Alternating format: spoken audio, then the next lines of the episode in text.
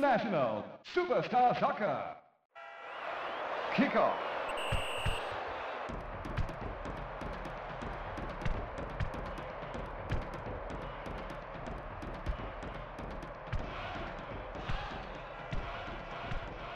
Saudações ouvintes, sejam bem-vindas e bem-vindos a mais uma edição do podcast Cenários, o programa que conta a história dos principais jogos do futebol. A gente traz aqui todos os detalhes de partidas que moldaram o esporte que a gente tanto ama e que fizeram um pouco, que nos fazem né, entender um pouco sobre o cenário que a gente tem hoje.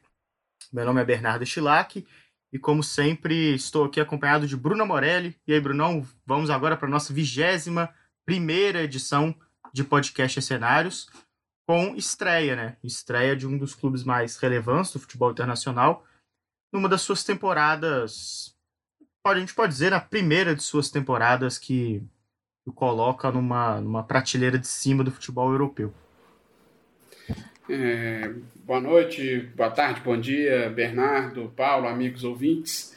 É, e também, não só a estreia né, do, do Bayern, né, mas fica como uma espécie também de homenagem a um dos grandes jogadores da história do, do Bayern de Munique, que é o Gerd Miller, que faleceu recentemente, né? Até 2014, ele até 2006, né? Ele era o, o maior artilheiro das Copas isoladamente.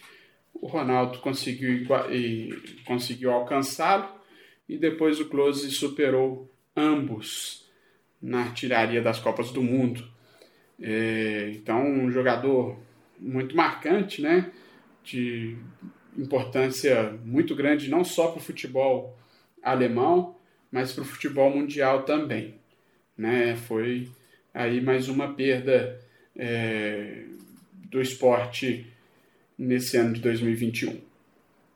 Exato, né? Gravamos aqui então esse programa, já vou adiantar o tema aqui, falando da primeira conquista de Liga dos Campeões do Bayern de Munique, na temporada 73-74, como uma homenagem a um dos maiores centroavantes de todos os tempos, né? Para muitos, o maior centroavante de todos os tempos nessa função de forma mais específica. No dia 15 de agosto, o Gerd Miller nos deixou, né? Já lutava há bastante tempo contra o Alzheimer, uma doença muito debilitante, né? Não estava bem, mas deixou definitivamente, nos deixou definitivamente no dia 15 de agosto. Esse programa vai ao ar agora no dia 26 do mesmo mês e é nossa forma de relembrar é, um dos jogos mais importantes num ano fantástico para a carreira do, do Gerhard Miller, é, quando foi campeão europeu e também foi campeão mundial com a Alemanha em 74, uma história que poderemos, né? Claro, tá na nossa lista para as próximas edições. É, já aproveito aqui para chamar o Paulo Madrid, que também, como sempre, está aqui com a gente. O Gerd Miller chega para um momento triste, né? Para uma, uma, razão triste a, a, figurar pela primeira vez aqui no podcast Cenários. Mas um cara com esse repertório, né? Com esse catálogo de grandes jogos e de atuações decisivas, vai voltar a aparecer aqui por muitas vezes, né, Paulo? Ah, sem dúvida. Eu acho que é, fica muito claro para mim, por tudo que a gente leu, por tudo que, que a gente pesquisou, que esse episódio aqui tenha também um caráter de reparação histórica. Porque Gerd Miller é um centroavante muito maior do que. É, do que o que se fala, o tanto que se fala sobre ele hoje faz crer. É um cara com muito menos mídia do que tantos outros grandes, né, ao longo da história, Ronaldo, enfim. Muito menos mídia que uma galera aí. E olha, possivelmente o Gerd Miller foi muito melhor do que muitos desses caras, inclusive contemporâneos dele que, que, tinham mais que tinham mais mídia, que eram mais badalados, e o Gerd Miller estava lá, em silêncio, sendo melhor que todos, batendo recordes é, torta e à direita. A gente vai falar disso é, no pós-jogo, quando a gente for dar uma geral no que foi a carreira do Miller. E, inclusive, sobre isso, existe uma, uma, uma percepção até entre os alemães, isso é contado no livro Gol da Alemanha, que é, conta né, toda a evolução do futebol alemão até o 7 a 1 de 2014. É, e, e nesse livro, o, um dos autores fala: olha, é, um, do, um, do, um dos capítulos se chama Miller Revisitado. O que significa? Ele, é, ao ver o Gerd Miller jogar, ele que, que não viu na época em que ele jogava, ao ver o Gerd Miller jogar, caiu para ele a percepção que ele tinha de apenas um centroavante que, que se colocava bem, que sabia manejar o espaço dentro da área. E não, o Gerd Miller foi muito mais do que isso. E parece que a reputação dele ficou reduzida a, a, a esse aspecto. Mas ele era muito mais do que isso. Ele era muito, muito, muito o que se chama no passado de, de ponta de lança, né? Que é o centroavante que participa do jogo, que muitas vezes se oferece para fazer tabela, que aparece na intermediária, que dá passes e a gente vai, vai ver ele fazendo isso durante o jogo. Então é um cara muito maior do que apenas um cara que enfileirou gols. É, eu é, fico muito, muito feliz é, de é, nesse aspecto, né? De, de, de trazer essa reparação histórica por mais que seja por um motivo né, muito triste, a gente preferia estar trazendo de outra forma, para um aniversário dele, para um aniversário de um grande feito, mas seja como for, a gente traz. Num primeiro momento que a gente tem é, a oportunidade de trazer Gerd Miller, a gente traz e para fazer esse, essa justiça a um cara que foi muito maior do que muita gente que hoje se acredita ter sido melhor que ele. Com certeza, né? E, e, falaremos, obviamente, muito mais dele ao longo da partida e dessas características dele ao longo do podcast, né? E dessas características é, que o Paulo citou de forma mais específica, porque teremos os lances, né? Para comentar é, grandes momentos realmente do, do Gerd Miller nessa decisão. Antes de passar para o pré-jogo, é, lembrando aqui que o nosso programa ele é dividido entre um pré-jogo, a, a descrição e a narração dos lances mais importantes da partida, e depois um pós-jogo que ajuda a contextualizar né, a partida no momento histórico e sua relevância para a história do futebol. Vou aqui fazer o convite a todos que nos ouvem para nos seguir nas redes sociais, no Twitter, arroba no Instagram, arroba e nos assinar aí no feed do seu agregador favorito de podcasts. Não custa nada, é só seguir lá e a cada 15 dias, nas quintas-feiras, nós lançamos um programa novo com uma grande história, a história de uma grande partida do futebol. É, vou então agora passar a bola para o Bruno Morelli, que vai trazer para a gente um pouco do que estava acontecendo no mundo, não só no mundo do futebol, ali no ano de 1974, e o, o caminho né, que trilhou o Bayern de Munique e o Atlético de Madrid, que foi o rival do clube da Bavária nessa grande decisão da Liga dos Campeões de 1974, temporada 73-74. Vai lá, Brunão. Bom, então vamos lá para as nossas efemérides do ano de 1974. Em 74 ocorreu o incêndio do edifício Joelma, lá em São Paulo, um dos incêndios mais é, famosos do país. Era um prédio de 25 andares, 189 pessoas morreram e 293 ficaram feridas. Era inaugurada a Ponte Rio-Niterói. É, o presidente Ernesto Geisel sucedia Emílio Garrastazu Médici na presidência do Brasil. A Revolução dos Cravos colocava fim à ditadura do Estado Novo em Portugal. Na Argentina, Isabelita Perón se tornava a primeira mulher presidente da Argentina. Nos Estados Unidos, Richard Nixon renunciava à presidência dos Estados Unidos após o escândalo de Watergate. Assumia em seu lugar Gerald Ford, que nomeou o empresário e filantropo Nelson Rockefeller como seu vice-presidente. E Portugal reconhecia também a independência de Guiné-Bissau. No esporte, Emerson Fittipaldi era bicampeão da Fórmula 1, pilotando uma McLaren. O Vasco seria o campeão brasileiro pela primeira vez, após vencer o Cruzeiro por 2 a 1 no Maracanã, num jogo envolto em polêmicas que futuramente serão melhor contadas aqui no Escenários. E o Palmeiras batia o Corinthians no Murumbi, diante de mais de 100 mil corintianos. 1 a 0 gol de Ronaldo.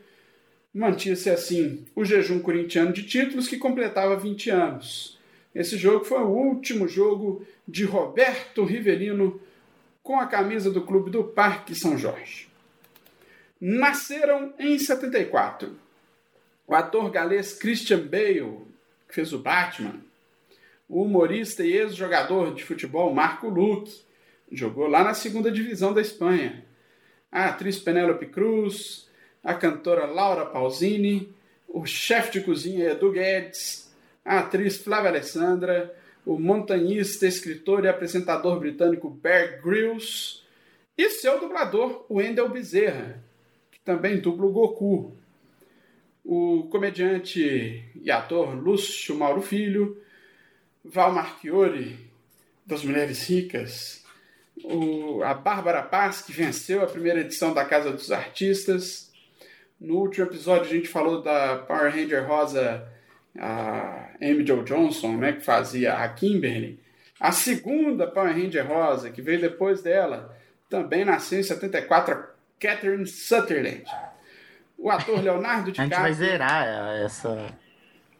A, a saga das Power Rangers Rosa.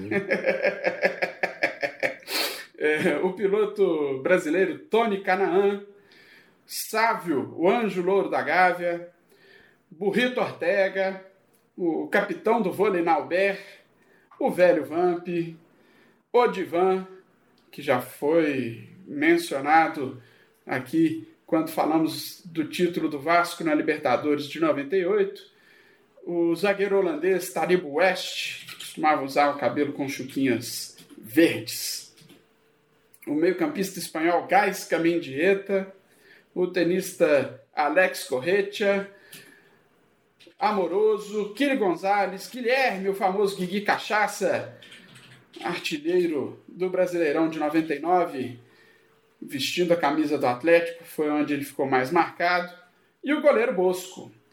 Faleceram em 74 o ex-presidente Eurico Gaspar Dutra e o presidente argentino Juan Domingo Perón.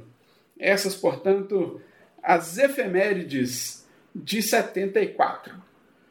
Agora, indo para o pré-jogo propriamente dito, nós vamos falar aqui um pouquinho né, de como é que foi a trajetória das duas equipes nessa é, edição da, da Champions League.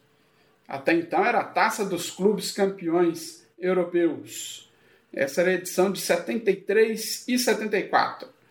Bayern e Atlético disputavam ali para ver quem seria o, o, o, clube que quebraria o domínio holandês. Né? Nos anos anteriores foram quatro títulos holandeses um do Feyenoord e três em sequência do Ajax. Naquela edição participaram 31 equipes que se enfrentavam em jogos eliminatórios de ida e volta, começando ali nas, podemos dizer assim, 16 de final ou 16 avos de final, como se diz em Portugal, e assim por diante. Na final, duelo em jogo único em campo neutro, em caso de empate, prorrogação, persistindo empate, seria marcado um novo jogo. O Bayern buscava coroar os anos dourados do time. Ele tinha ficado fora da primeira divisão da Bundesliga na primeira temporada porque não tinha alcançado ali a pontuação necessária no complexo processo seletivo que levava em consideração vários critérios, é, não só o campo, né, mas o extra-campo também, e aí ele acabou ficando de fora ali da, digamos assim, a zona de classificação ali para jogar a primeira divisão da Bundesliga. Só que rapidamente eles, eles conquistaram o acesso e aí começaram a, a protagonizar o campeonato juntamente com o Borussia Mönchengladbach. Bruno, é, vale lembrar né, que a gente vê né? o Bayern todo poderoso hoje, mas nessa época aí, quando o, o Miller mesmo, Beckenbauer, chegaram no clube, o principal clube de Munique era o 1860 Munique, né? Obviamente em alemão com essa data impronunciável. Mas é, era um time até o início da década de 70 que não era o principal clube da cidade. E just, justamente por isso ficou de fora né, da, da primeira divisão da Bundesliga na temporada inaugural. Diga, Paulo. Inclusive o, o Beckenbauer era torcedor do Munique 1860. É, a intenção dele era jogar pelo Munique 1860 e aí é, ele fez um amistoso uh, com o time, o time lá, o primeiro time dele, o time pequeno, é um amistoso contra o Munique 1860 e apanhou de tudo quanto é jeito de um jogador do Munique 1860. E aí ele, ele não não não aprovou a conduta e e disse que não jogaria num clube que permitia aquele tipo de, de comportamento. E aí ele, ele então passa, ele muda de, de ideia e assina com o Bayern de Munique. E aí começa a história do gigante da Baviera. Exatamente. É, o Bayern estava buscando ali ampliar os seus domínios para fora do território alemão.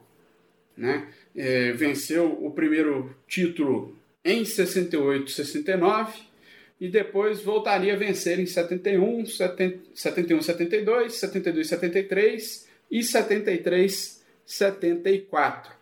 Naquele intervalo, né, 70, 69, 70, 70, 71, o Borussia Mönchengladbach era a equipe que rivalizou ali com o Bayern de Munique e conquistou as taças lá na Bundesliga. Esse domínio doméstico não se refletia ainda nas competições europeias, mesmo contando ali com dois dos maiores jogadores alemães da história, que eram Beckenbauer e Miller, e também o goleiro Sepp Maier. É, já o Atlético de Madrid estava também assim no seu auge. Hoje, olhando em retrospectiva, já era né, o, o começo ali do declínio, né, era o final do período áureo do Atlético de Madrid, embalado ali com Aragonês, Aragonês e Carat, chegou a encarar a dupla Real Madrid e Barcelona, vencendo o espanhol por duas vezes nas últimas cinco temporadas é, a campanha do Bayern até a final. E, e Brunão, só, só para a gente fazer um contexto de novo, você falou da Revolução dos Cravos em Portugal, né? E ali por volta dessa, desse meados dos anos 70 também caiu o franquismo na Espanha, no país vizinho ali na, da Península Ibérica. E isso, isso, isso significava também é, um início de um período de vacas magras para o Atlético de Madrid, que foi um dos clubes mais beneficiados pela ditadura franquista. Era um clube que é, tinha notoriamente o, o, apoio do, do, de Francisco Franco e, e, que foi beneficiado financeiramente, né, e favorecido ao longo desse período sombrio da história espanhola. O Atlético de Madrid que chegou até a mudar de nome, né, nesse período, né? Era o Atlético Aviação, e, Diga lá, Paulo. E a Copa Nacional também mudou de nome, porque na época era a Copa del Generalíssimo, né? E aí muda para a Copa do Rei. É... Enfim, e outro apontamento aqui é o seguinte: esse aragonês que você menciona é o Luiz Aragonês, que na contemporaneidade fica mais conhecido como treinador, que teve, que foi um grande jogador, nessa época já em fase final de carreira, lá para os seus 35 anos. É, mas foi um grande treinador também. E foi possivelmente o, o maior treinador da história do futebol espanhol, porque ele é quem ganha a Eurocopa 2008, tirando a Espanha de uma fila gigante, de uma de um histórico de complexos e de, de falta de competitividade, de chegar em fases finais e amarelar, embora tivesse bons times. De repente o Aragonês acha o, o mindset, né, que é o termo da moda hoje, para a Espanha jogar finalmente tudo que podia e dar início a uma era de ouro. Aquele time, inclusive aquele time de 2008 do Aragonês, daquele ciclo prolífico da Espanha de 2008 a 2012, o melhor time foi o primeiro. O melhor time era o do Aragonês. Então, um cara gigantesco na história do futebol espanhol. Como jogador mais restrito ao Atlético, como treinador ele rodou um pouco mais. E para o futebol espanhol, nacionalmente falando, por esse feito com a seleção, é um cara gigantesco. Ele que morreu recentemente, não vou me lembrar o ano aqui, deixa eu pesquisar, daqui a pouco eu falo. Mas morreu recentemente um cara é, que, que merece todas as homenagens e que dentro do futebol espanhol é, é das figuras mais. Morreu em 2014, é, Paulo. Como... Fevereiro de 2014. Isso, isso. Isso. Isso. É, e só, né, para deixar mais é, claro essa questão do favorecimento né, ao Atlético de Madrid, ele, o Atlético de Madrid venceu até então 10 Copas do Rei até os dias de hoje. Dessas 10, 5 foram é, taças do Generalíssimo. Né? Venceu as cinco primeiras nesse período é, do franquismo lá na Espanha. Então, o Atlético de Madrid começou a se tornar realmente um time de certa relevância, né, de maior importância, nesse período é, compreendido entre 39 e 75. É, voltando aqui, a campanha do Bayern até a final começou contra o sueco Atvidaberg. Após um empate no agregado em 4 a 4 foi 3 a 1 na ida, 1 a 3 na volta. Os alemães venceram nas penalidades por 4 a 3.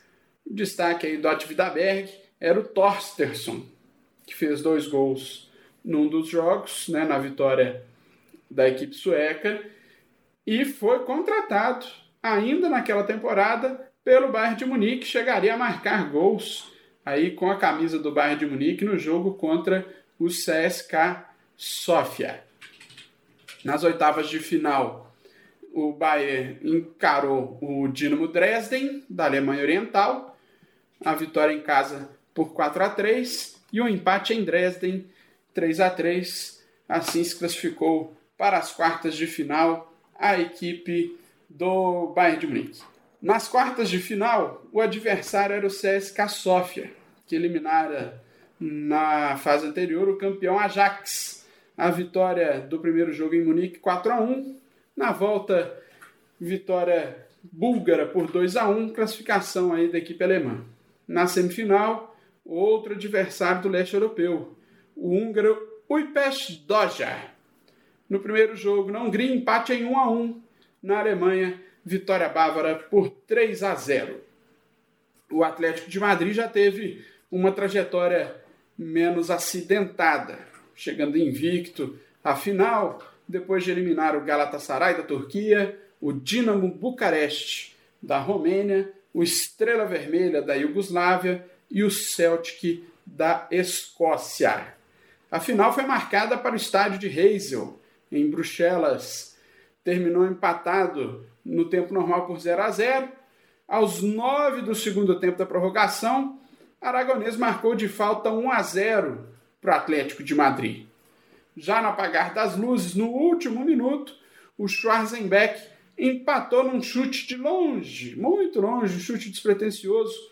O goleirão até foi na bola, mas não achou e empatou o jogo, de forma que teria que ser marcado o jogo de desempate dois dias após. Então, esse era o contexto aí do pré-jogo. A gente faz aqui um pequeno parêntese para falar do Gerd Miller. já na época dessa partida, ele tinha sido sete vezes artilheiro da Bundesliga, sendo o que mais fez gols numa só edição, ele marcou 40 na temporada 71-72. Ele havia sido artilheiro da Copa de 70 com 10 gols, sendo o terceiro com mais gols em uma única edição. Ele ficou atrás ali do Fontaine, que marcou 13 em 58, e do Coxes, que marcou 11 em 54. E ele já havia sido artilheiro também da edição anterior da Taça dos Campeões Europeus. E aí ele chegou a esse jogo com seis gols, dividindo a artilharia com o companheiro de clube, o Cone Torstensson, e com o belga Raul Lambert, do Clube Bruges. Só, só antes de. Bélgica. Lembrando que esse, Então esse vamos recorde dos 40 gols do Gerd Miller foi ser é, quebrado agora, nessa última temporada, né? Quando o- Lewandowski su- superou o, o, at- o atacante alemão e fez uma homenagem para ele, né? Ele ainda em vida pôde acompanhar essa homenagem do Lewandowski. E, e uma curiosidade também, que eu acho que é um jogo que é legal de, de a gente tratar mais pra frente aqui, que toda essa jornada do Bayern pelo leste europeu, vencendo, né, clubes da Bulgária, Hungria e da própria Alemanha Oriental, seria muito relembrada alguns meses depois, quando a Alemanha Oriental e Ocidental se enfrentaram na Copa do Mundo de 74, com vitória do, do lado oriental do país germânico. Então, é, como se precisasse né, de mais um, um- sabor, um tempero nessa partida, é, o, esse time do Bayern, que tinha dado um, um rolê ali pelas bandas orientais da Europa, ainda aumentou a atenção desse jogo. Bom, então vamos escalar aqui as duas equipes. É, vamos começar aqui pelo Atlético de Madrid, embora o nosso foco um pouco hoje seja falar um pouco mais sobre o Bayern. A gente começa pelo Atlético de Madrid, porque o jogo era Atlético de Madrid e Bayern de Munique. O Atlético de Madrid foi a campo com Miguel Reina no gol, pai do também goleiro Pepe Reina, que já foi é, retratado aqui no segundo episódio dos cenários, aquele São Paulo e Liverpool pela final do Mundial de 2005. O Pepe Reina era o goleiro do Liverpool naquela partida. É, o camisa número 2 era o lateral Melo, na zaga Capão e Rodrigues, e o Herédia. Berrarano, Salcedo, Aragonês e Garat, Fernandes e Bezerra. Esse o time levado a campo pelo Juan Carlos Lorenzo, o técnico argentino. Bernardo, escala aí pra gente a equipe do Bayern de Munique.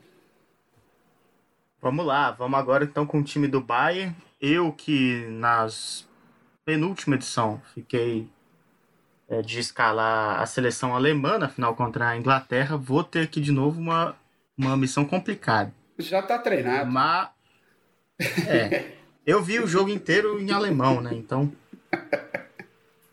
vamos ver se ajuda. Mas bom, o time do Bayern de Munique vinha com Sepp Maier no gol, no lado direito ali da defesa, o dinamarquês Johnny Hansen. A dupla de zaga era composta por Beckenbauer, né? Franz Beckenbauer, o capitão dessa equipe, e o camisa número 4, Hans Jord Schwarzenbeck.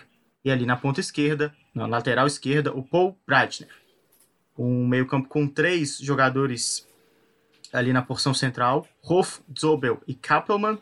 No ataque, o sueco Torstensson, o alemão camisa número 10, Juli Hones e o Gerd Miller, esse é o time treinado pelo técnico alemão Udo Lattek. É... Bom, falaremos mais tarde né, de cada um desses jogadores, mas um timaço do Bayern de Munique. Isso aí. E vamos agora então para o pontapé inicial. Vai começar o jogo, mas antes disso, vamos ouvir aí o Paulo. Paulo, você já falou aí um pouquinho né, do, do Aragonês, né? A gente já contextualizou um pouco o Atlético de Madrid. O que, que você pode falar aí para a gente do que, que poderia ser esperado desses dois elencos aí, dessas duas escalações? Cara, olha, é... olhando para essa escalação do Bayern, né? Eu já falei um pouco do Atlético, vou ficar mais na, na questão do, do Bayern aqui, né? É... Que, que time espetacular, né? São nomes que a gente olha e muitos deles a gente né, sabe quem são. Sepp Maier, Breitner, Beckenbauer, Hannes, é, principalmente. Então, assim, os caras é, é, são, são históricos, né? Então, é um time, é um time muito, muito qualificado, né? tecnicamente, fora de qualquer suspeita. É um time taticamente também muito, muito diferente para a época, né? É um time descrito no livro Gol da Alemanha pelo jornalista Axel Torres, um espanhol completamente maluco por futebol, talvez seria a versão jovem e espanhola do professor Celso Zelt. É, é, ele descreve como um time anárquico, né, tá, taticamente falando, eu acho que a bandeira disso era o Breitner, que a gente vai ver que aparece por todos os lados do campo. Também muita movimentação entre Juli Hannes e, e Miller. Então era um time muito é, móvel para a época, né? Muito, muito interessante porque o Axel Torres, que, que viu todas as três finais do Bayern tricampeão, fala muito da, da dificuldade de, de localizar esse Bayern no campo, de fazer esse desenho que a gente geralmente faz da escalação no começo e da dificuldade de desfazer isso. E realmente eu assistindo também senti isso. Né? E, e é interessante isso, na verdade, porque é, foge do óbvio. E o Atlético é um time que né, é, é, também retratado no livro, né, a diferença cultural, o embate cultural entre o futebol espanhol e o futebol alemão. E o futebol espanhol é visto pelos alemães como um futebol prolixo, como um futebol é, pouco objetivo. É, e esse time do Atlético tinha muita posse de bola, jogava um bom futebol, quase ganhou essa final, né? O gol do Schwarzenbeck foi no finalzinho. Então tinha seus predicados, era um bom time. A gente olha o placar e se engana. A gente vai ver pelo jogo que teve jogo. Que coisa essa sina do Atlético de Madrid de perder o título europeu no último minuto, hein, Paulo? Sérgio Ramos que o diga. O Schwarzenbeck contemporâneo, os dois que eram zagueiros, curiosamente, é, e o, mas o Sérgio Ramos voou, subiu aos ares para fazer de cabeça o gol que tirou o título do Atlético em 2014, voltou a fazer gol contra o Atlético na final de, de 16 também. Então, é, o que o Bayern começou lá atrás, o Real Madrid na contemporaneidade também judiou do Atlético em duas finais de Champions. É, tem muito na Espanha, né? É, aquela, aquela famosa piadinha, né? Do. É, não sei que, não sei onde, não sei quem em não sei qual lugar e o Juan Fran na trave. Em, em, em referência àquelas disputas de pênalti. Então, enfim, realmente a cena do Atlético de perder por um detalhezinho, né? Por um gol no final ou por um ou por um pênalti errado na disputa de pênalti, porque aquela disputa foi 5 a 4 e o Atlético segue aí a sua sina sem títulos europeus, embora viva seu auge eh, esportivo na mão do Diego Simeone. Bom, é isso aí. Então vamos lá. O Bernardo vai trazer para a gente aí o lance a lance e a gente vai contando um pouquinho mais da história desse Bayern de Munique e Atlético de Madrid. Vai lá, Bernardo. Vamos lá então, né? A partida portanto, começou ali na noite do dia 17 de maio de 1974, em Bruxelas. O árbitro era da local, né? Era um belga, Alfred Delcourt.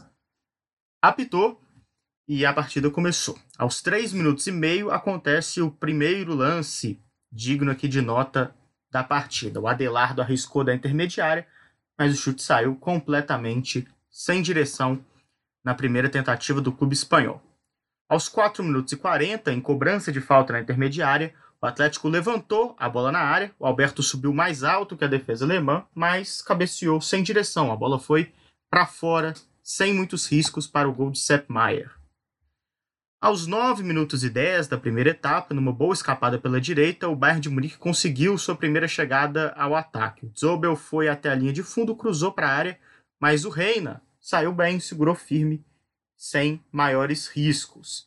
A resposta do Atlético de Madrid foi imediata. 20 segundos depois, aos 9 minutos e meio do primeiro tempo, o Heredia, líbero argentino, fez um ótimo lançamento em profundidade. O Garat lançou, ganhou na velocidade, invadiu a área e bateu de primeira com muito perigo ao gol de Sepp Maier ali por volta dos 10 minutos da primeira etapa. Portanto, o Atlético de Madrid arriscava e chegava com perigo ao ataque. Vamos ouvir como foi esse lance na voz de Bruno Morelli. Trabalhando a equipe do Atlético de Madrid do lado direito do campo ofensivo, bola no meio para Herédia, dominou, faz o lançamento longo em profundidade. Garat invadiu a área, bateu para fora!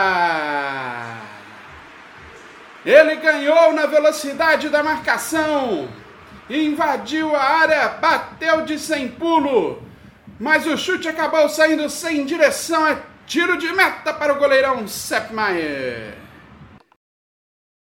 Pouco tempo depois foi o momento do Bayern tentar responder. Aos 12 minutos, o Uli Hoeneß fez boa jogada pela ponta esquerda e encontrou Miller livre na área.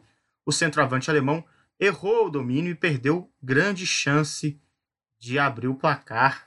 O Miller ainda não tinha entrado no jogo nesse momento, acabou desperdiçando uma boa oportunidade. Aos 13 minutos, nova subida de Hannes pela esquerda. O Miller, agora bem marcado, subiu, mas não conseguiu um cabeceio em cheio. A bola foi a pouco, poucos metros de distância do camisa 9 alemão e não levou qualquer perigo ao gol de Reina. Aos 14 minutos e 20 segundos, a primeira grande chegada de fato do time de Munique. O Hans, novamente ele, recebe no meio de campo, lançou Miller pela ponta direita e recebeu novamente do centroavante para invadir a área, limpar o goleiro e mandar por cima do gol. Linda jogada é, dessa dupla de ataque alemã, como o Paulo disse, se movimentando muito e, e o Hannes desperdiçando uma chance de, de abrir o placar e abrir o placar com um golaço. Vamos ouvir como foi esse lance de extremo perigo na voz de Bruno Morelli.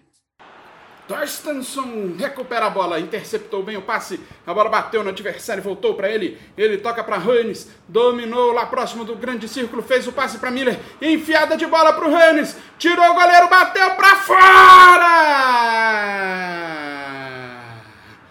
Com o gol aberto, o Hannes recebeu a bola do Miller em profundidade, ele já dominou tirando do goleiro Reina, o gol ficou livre, ele bateu por cima do gol, perdeu grande chance o camisa 10 do Bayern de Munique.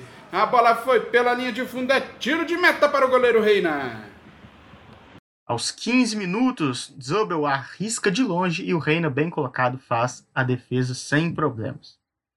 Aos 16 minutos e 40 segundos, Breitner avança pela lateral esquerda, cruza para a área onde Miller ganha bem pelo alto, cabeceia firme e acerta a trave, colocando muito fogo no jogo numa, num momento em que o Bayern realmente começava a controlar as ações e o Miller dava sinais de que tinha agora sim entrado na partida, depois de ter tentado dois lances pelo alto e ter sido mal sucedido, dessa vez ele parou na trave. Vamos ouvir a narração desse lance.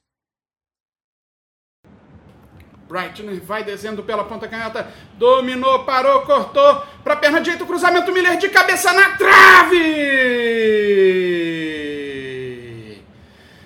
Que bola perigosa! O Miller subiu sozinho, cabeceou, carimbou a trave, na sequência afasta a zaga, põe a bola pela linha de lado, é arremesso manual. Vai chegando perto do gol a equipe do Bayern de Munique. Tá aí então a chegada do Miller, o Paulo. 16 minutos e 40 segundos, já passamos do, da primeira, dos primeiros 15 minutos da, dessa decisão. Vemos, né? A gente vem aqui as duas equipes de um resultado de empate com prorrogação no jogo dois dias antes. E, aí, e por mais que o Bayern tivesse agora no momento melhor do jogo, dos 15 minutos até os 15 minutos, né, dá pra gente dizer que tem até um domínio do Atlético de Madrid nas boas chances criadas. É, e a partida vai ficando cada vez mais equilibrada. Um jogo realmente é, que a gente, olhando, vendo a partida, percebe que foi duro, foi parada dura para os alemães. O Atlético de Madrid chegava também com perigo. É, sem dúvida. É... Esse começo do jogo é, mostra, né? Talvez mostre a, uma continuidade maior em relação ao primeiro jogo, né? Eu acho que aí é, é um embate de estilos, por tudo que, que eu pude ler e pesquisar. Me parece que é um embate de estilos, porque o Bayern também colocava a bola no chão, também tinha sua qualidade, mas o Bayern era um time com, com, com, com menos passes, era um time mais direto. Veja quantas vezes em 15 minutos você falou: o Bayern avança pela lateral e cruza para a área, avança pela lateral e cruza para a área. Eu não estou criticando, não era aleatório, não, era estratégico. Era feito porque o Bayern jogava assim. Mas era isso, ganhava na velocidade pela lateral e botava na área. É, na maioria das vezes buscando o segundo pau. Né? E e assim jogava o Bayern de forma mais direta. Já o Atlético era mais um toque de bola, um futebol mais, é, mais é, em bloco, né? Podemos dizer. É, avançava mais no, no, num toque de bola mais frequente. Né? E criava também suas chances. Era um jogo é, muito equilibrado entre duas escolas bem distintas. Sim, e um jogo muito bom de assistir, né? Boas chances sendo criadas o tempo todo. É... Nenhum gol marcado até então, mas uma partida realmente emocionante. A bola não ficava muito tempo é, longe dos gols, independente da forma como as equipes atacavam, como o Paulo acabou de descrever. Aos 18 minutos da primeira etapa, em cobrança de falta a meio passo da linha da grande área, o Berrarano acertou a barreira. A bola ficou viva ali na área, até que o Sepp Maier, o goleiro do Bayern de Munique, mesmo de forma atrapalhada, conseguiu descer ali no chão, segurar e acabar com o perigo. Aos 19 minutos, Zobel arriscou de longe e mandou a bola para fora de Bruxelas, para fora da Bélgica. Essa deve ter entrado a deriva ali no, no canal da Mancha.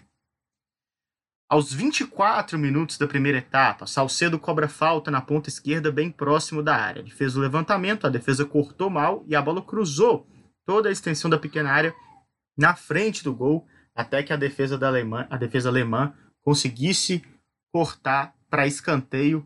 Vamos conferir como foi esse lance confuso na defesa do Bayern de Munique, na narração de Bruno Morelli. Falta para o Atlético na ponta canhota. Atenção, Salcedo para a bola. Fez o levantamento no segundo pau. Cortou a zaga, vai chegando o cara, te afasta a zaga alemã. O Breitner chegou ali antes do Garati colocou a bola para fora. A cobrança de falta, bola cruzada no segundo pau. A zaga cortou mal, ela cruzou toda a extensão da pequena área. O Garatia chegando para finalizar, mas o Breitner chegou antes e colocou para corner. E vamos de narração novamente, porque aos 27 minutos foi o momento do Bayern responder com um bom lance. Breitner recuperou a bola no campo de defesa e fez lançamento primoroso. Bola linda para o Hannes, que ganhou na velocidade e bateu entre as pernas do goleiro Reina. A bola entrou, o Bayern abriu o placar nesse gol que une capacidades aí que a gente vai comentar logo após a narração de Bruno Morelli. Recupera bem a bola o Breitner. Já faz o lançamento longo buscando o Reines. Lá na meia direita. Dominou, avançou, invadiu a área, bateu. Gol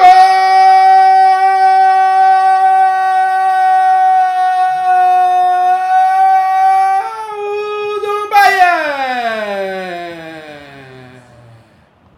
Reines, camisa número 10.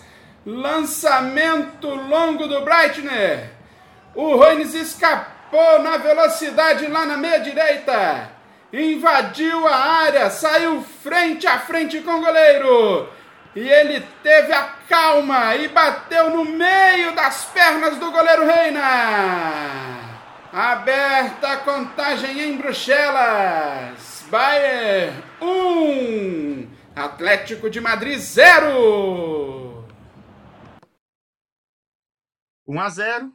Aos 27 minutos dá para dizer que finalmente a bola encontrou as redes, dado o grande número de boas oportunidades construídas pelas duas equipes e com um gol que traduz um pouco do que o Paulo vinha comentando até aqui, né? O Breitner, ele recupera a bola lá no campo de defesa, vem pela vem para a ponta direita, né, pro lado oposto onde ele estava designado ali para ocupar, faz um lançamento fantástico, né? Um lançamento que é, quando alguém quiser comprar uma briga e falar que Paul Breitner foi o maior lateral esquerdo da história do futebol, ele pode colocar esse lance aí no DVD e falar, olha aqui o que, ele fez lá do lado oposto. E o, o, o Yuli Holmes, que para mim é o destaque do time até aqui, a jogada, as jogadas não chegam ao ataque se ele não estiver ali carimbando, se ele não estiver participando. Jogador muito talentoso, ganhou na velocidade, mandou para o fundo do gol. O Reina falhou, né? Mas é uma jogada que premia a capacidade técnica de dois grandes nomes desse time do Bayern de Munique que são menos relembrados, né? Frente a uh, Beckenbauer e Gerd Miller, né, Paulo? Sem dúvida. São dois caras fundamentais para esse time. É, inclusive, é, fala-se muito né, nos registros históricos que a ausência do Brighton depois daquele título, né, porque nos dois outros ele já não estava, tinha ido para o Real Madrid, onde ficou até 78, até voltar ao Bayern, e o, a ausência do Breitner fez muita diferença para aquele time. Porque o Breitner, como você falou, é lateral esquerdo, mas aparecia por todas as regiões do campo. Talvez porque, e aí é, é hipótese, né? talvez porque o Bayern defendesse por, por, por encaixes individuais, fizesse marcação individual. E nessa marcação individual, quem marcava o ponta direita do Atlético era, era o zagueiro, era o Schwarzenbeck. E isso liberava o, o Paul Breitner. É, e aí ele podia é, ocupar praticamente qualquer posicionamento. Dentro de campo ele vinha fazer a saída de bola, muitas vezes pelo meio, ali junto com o Beckenbauer. E, e veja a potência dessa tabela, né? É, então aparecia por todos os lados do campo, era, era, era um lateral construtor, né, que se diz hoje em dia, mas era ao mesmo tempo mais construtor do que lateral, por assim dizer. Então é um cara fantástico, um cara que é, rompeu com amarras táticas na época, né? Porque realmente era, era onipresente no campo, fazendo muita diferença e e o Yuli Hannes, tecnicamente um monstro, né, com a bola no pé e com movimentações muito inteligentes, como disse o Bernardo, sempre se oferecendo para o jogo e sempre fazendo o time jogar. E aí é, chama a atenção né, é, para a questão do contra-ataque do, do Bayern de Munique como o Atlético ficou vulnerável a essa situação, né? Como não soube ali fazer o balanço defensivo para se proteger, sabendo que tinha uma ameaça tão grande, né? Como essa dupla de, de Hannes e, e, e Miller. E aí o Hannes sai no mano a mano, né? E aí é, é covardia. Ganhou e botou para dentro 1 a 0. É, o jogo muito equilibrado, mas a inocência defensiva do Atlético fez a diferença. O, o Hannes que é, encerrou sua carreira em 1979, é, jogou quase toda pelo Bayern de Munique, teve uma pequena passagem por empréstimo para o Nuremberg já no seu ano final de carreira, mas jogou muito pouco. E, e desde então trabalhou como dirigente do time da Baviera, da Bavária, né? E foi presidente do Bayern, inclusive, de 2016 a 2019. Esteve envolvido em uma série de problemas e escândalos de ordem fiscal. Esses caras, né, eles quase nunca ficam limpos depois que vão para essa, essa área de direção. Mas um cara que, né, a história dele, a história do Bayern se confundem e realmente dentro de campo impressionante, um cara muito bom. Agora, é, falando sobre história, né, e até hereditariedade, é, quem não viu o Miguel Reina, Brunão, mas pôde ver o filho dele, o Pepe Reina, pode falar, pode inventar, né? Pode mentir, falar que viu os dois porque não tinha muita diferença, né? É, apesar o, o filho teve uma carreira mais é, mais glamurosa, né? Teve mais destaque, né? Mas não era nenhum goleiro assim absurdo, nossa, que goleiro. Era um bom goleiro. O Manuel Reina era um goleiro da sua época, né? Se você comparar, embora esse jogo os goleiros não tenham tido que fazer nenhuma defesa muito espetacular, é, pela postura dos dois, você vê que tem uma diferença. O, o Maier já era um goleiro muito mais moderno. Né? O, o Maier ele é um, um ponto assim de ele marca realmente, né? Tem os goleiros antes e depois do Sepp Maier, né? É, o Sepp Maier, inclusive, ele tem um livro que ele escreveu lá nos anos 80 ainda, 70, sobre treinamento de goleiro, né? Os treinamentos que ele fazia na época eram coisas é, muito revolucionárias né, nos anos 70 ali, que a gente estava começando a ter mais sistematicamente treinamentos específicos para goleiros, né? Que começou inclusive no Brasil com o seu Valdir Joaquim de Moraes, que quando se aposentou ali no finalzinho dos anos 60, virou treinador de goleiros no Palmeiras. Mas o Maier era um goleiro já muito mais moderno do que o Reina. É, você reparar, ele está sempre com a postura flexionada, a postura de vigilância, a postura de atenção, né? Tava sempre atento e sempre preparado ali para bolas, tanto bolas no alto como as bolas no chão. É, mas o Reina não, não, comprometeu, não. Eu até discordo um pouco do livro do Gol da Alemanha, que fala que o goleiro aceitou o, o gol né, na, na primeira final, mas foi um chute muito forte, tinha muita gente na frente, né, a bola muito no canto. Então, assim, não dá para dizer que foi um frango. Ele foi na bola, não é, conseguiu é, Nesse gol, nesse primeiro gol chutou. também não foi um frango, né, mas, mas é uma falha. Também né? não. É, você não pode tomar um gol no meio da perna, né? Mas, assim, não, não, não se pode dizer que o Atlético perdeu por causa dele. Né? Ele só não foi o goleiro que decidiu, não foi aquele goleiro que ganha partidas, né? Porque a gente tem os goleiros que ganham os jogos, tem os goleiros normais que fazem suas defesas ali. O Reino era um goleiro normal, não era um Sepp Maier da vida. Não era aquele goleiro que desequilibrava e que os caras chegavam na frente dele e falavam, nossa, como é que eu vou fazer gol nesse cara? Né? Mas era um goleiro correto. Né? Eu eu não, não acredito nenhum dos gols dele nesse jogo como frangos. Talvez o terceiro gol tenha sido um pouco esquisito, mas que tava. Ele hesitou um pouco ali, talvez, na saída do gol. Mas também não dá para dizer que foi um frango, não. A jogada era complicada. Inclusive o, o Pepe Reina, né? Você falou que teve uma carreira maior que a do pai. É, o Pepe Reina é campeão do mundo. E foi um cara muito importante naquela campanha. Não dentro de campo, onde ele era o terceiro goleiro. E o Cacilhas foi transcendental.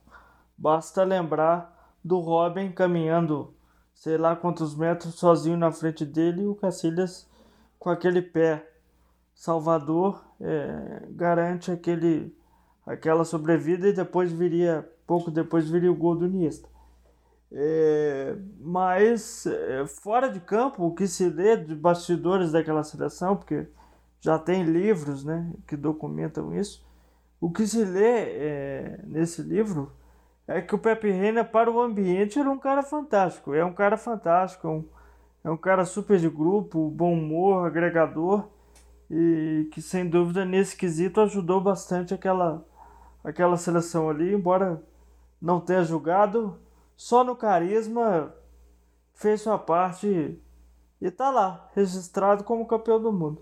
Perfeito. É, sobre o Sepp Maier, né, fica aqui o convite para vocês ouvirem a nossa 14 edição, quando entrevistamos João Leite, ex-goleiro do Atlético, que falou sobre o Sepp Maier, né? E, se você quiser um conteúdo específico, só a entrevista que a gente fez com o João Leite, uma entrevista bem bacana, bem longa, em que ele fala muito sobre como ele buscou referências para poder atravessar décadas como goleiro do futebol profissional e fala bastante do goleiro alemão nesse momento. Entre também nas nossas redes sociais, de novo, Twitter, arroba Instagram, arroba.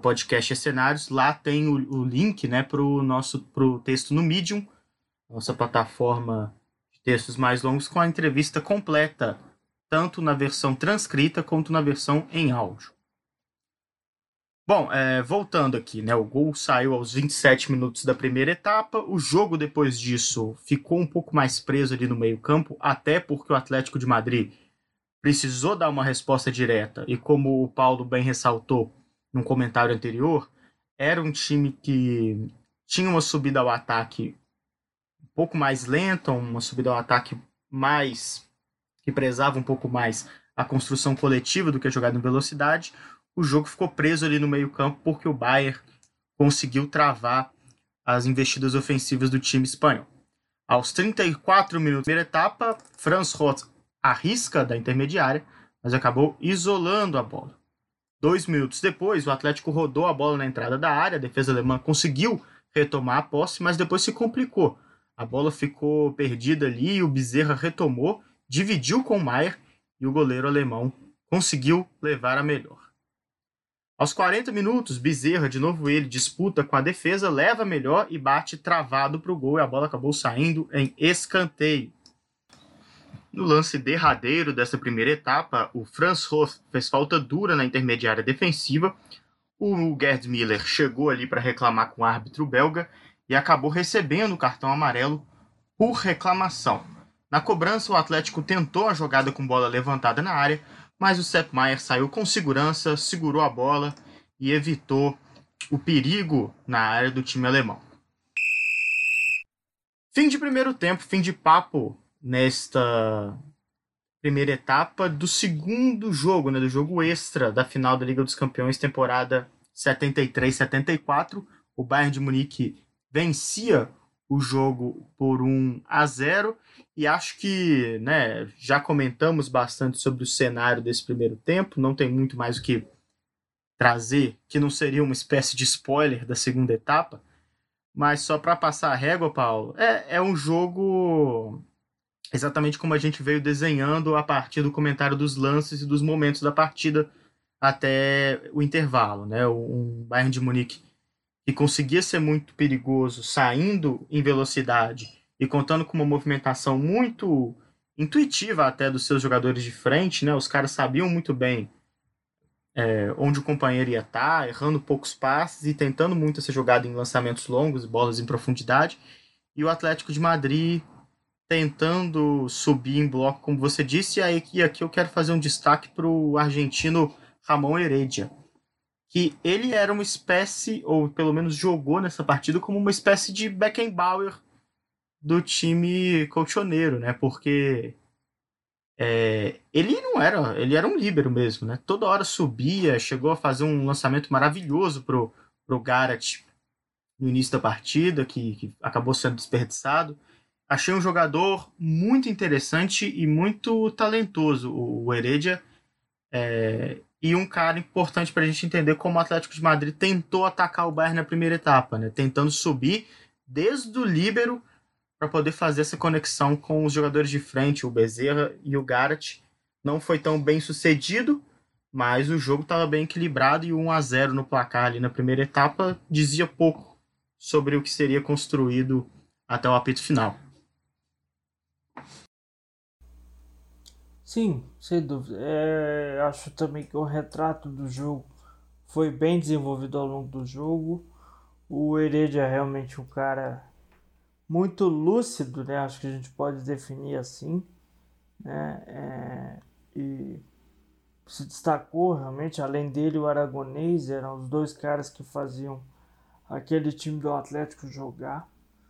É, eu acho que é isso. O seu comentário está perfeito, não tem muito o que acrescentar, não, não vale ficar dando volta. É, vale dizer o seguinte: no, no relato do gol da Alemanha, no relato do Axel Torres, na forma como ele viu o primeiro jogo, ele diz: Miller e Hannes não apareceram no primeiro jogo pela marcação do Atlético, mas também pelas prestações defensivas de Miller.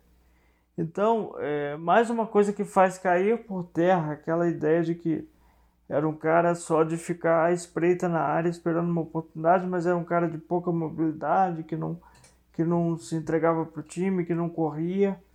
É, era sim esse cara. Então, pelas funções é, defensivas de, de, de atrapalhar a saída do Atlético é que o Axel Torres atribui também a má atuação do, do Gerd Miller no primeiro jogo. E a gente vê aí esse traço. O cara volta na intermediária para marcar. Então, é, me chamou a atenção é, nesse aspecto, porque eu comecei a ver o jogo com essa ideia do Miller, né?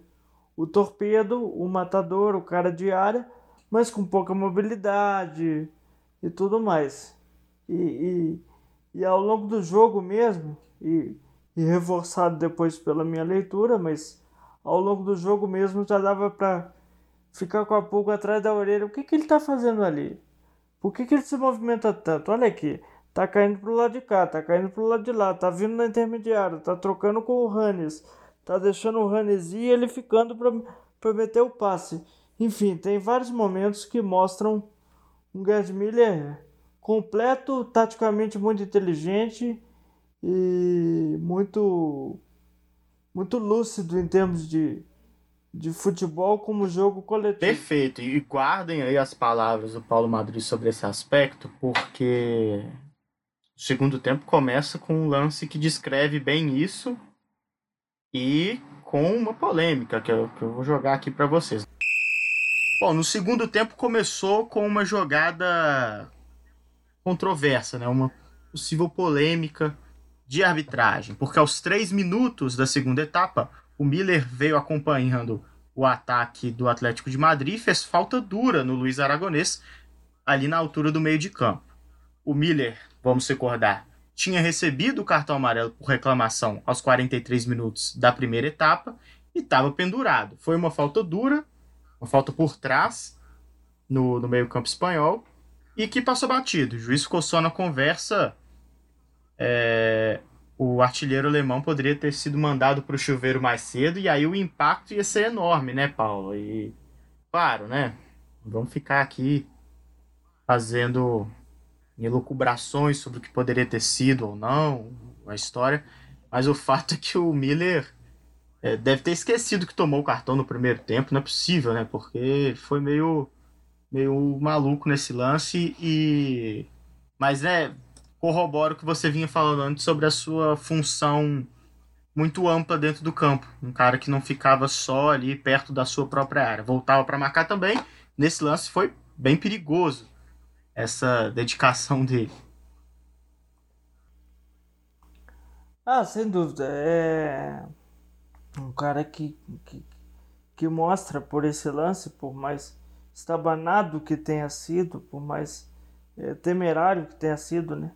Até para a continuidade dele no jogo, mostra essa, essa, essa inteligência tática, essa disciplina tática, essa, essa lucidez em campo, né? Toda a inteligência é, do, do, do Gerd Miller. Tudo bem que a entrada não foi muito inteligente, mas o, o, o fato de voltar para marcar, né? voltar para cumprir suas funções é, defensivas. É, então, realmente fica muito latente esse traço e é, por mais que o lance em si seja é, perigoso, ele é, é, bom que ele chama mais atenção e fica mais fácil da gente destacar é, pelo lado bom, né? É, a virtude do Gerd Miller em relação a esse, a esse retorno para ajudar na marcação. E é, é, sem, como você falou, sem delongar nas elucubrações, mas rapidamente dizer que se esse lance tivesse gerado vermelho, a gente não estaria aqui. O, o jogo seria outro. O episódio podia até ser sobre o Gert Miller, mas o jogo seria é, outro. Sem dúvida. Vamos ver aqui que o Gert Miller ainda vai aprontar nessa segunda etapa. Aos 5 minutos. Oi. Ô, Bernardo, só rapidinho, só para comentar em cima disso aí, né? É, a impressão que eu tenho quando a gente assiste esses jogos mais antigos um pouco é que os árbitros eles tinham um pouco mais de tolerância com pancadaria do que com reclamação. O cartão do Miller saiu por reclamação. O pau cantou no jogo. O povo bateu assim, com vontade. E o juiz não ficou dando cartão, não. Fosse hoje, todo mundo tinha tomado cartão nesse jogo. Mas eu, eu, tenho essa impressão de que eles tinham mais tolerância com a pancadaria dentro do, do gramado do que com reclamação de jogador. Eles controlavam o jogo mais na questão de respeito à autoridade dele do que com relação à pancadaria, com relação a é, resguardar ali né, a integridade física dos jogadores, né? Podia bater à vontade, só não podia reclamar com o árbitro, é. senão se tomava cartão. Hoje eles dão cartão por isso também e pelo, pela pancadaria, né? Liberou geral a fábrica do, das punições no futebol. Bom, aos 5 minutos, o Heredia cobrou falta na intermediária, o chute saiu fraco e sem direção pelo lateral. Aos 7 minutos, olha aí, né, o que o Brunão vinha falando, o Eusébio interrompeu o avanço do Hans com um pontapé e recebeu o amarelo. E foi um pontapé clássico, né? O Rony estava vindo em velocidade. O Eusébio veio correndo e sentou o pé, um chute mesmo no, no jogador alemão que até saiu é, no lucro, porque ele poderia ter se machucado de forma séria. Aos 10 minutos da segunda etapa, após cobrança de lateral, o Atlético levantou a bola na área e o Aragonês antecipou bem a marcação de Hansen para cabecear para fora. Vamos conferir esse lance na voz de Bruno Morelli.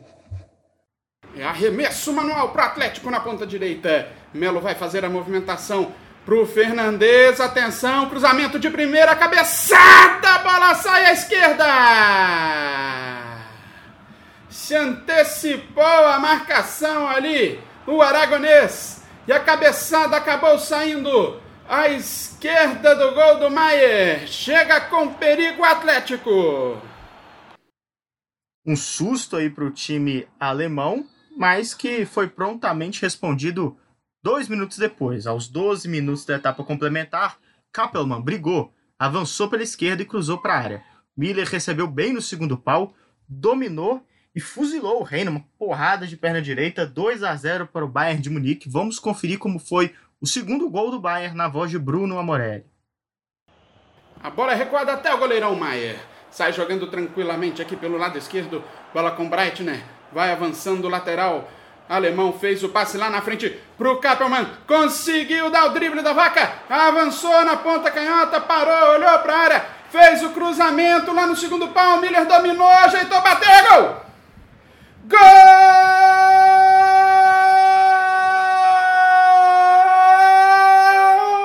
do Bayern! Miller, camisa número 9. O cruzamento do Kappelmann na medida. O Miller dominou, deixou a bola que cai, fuzilou, um chute cruzado não deu chance de defesa para o goleiro Reina. Amplia a vantagem alemã no marcador. Agora o placar de Reisel mostra. Bayern 2, Atlético 0.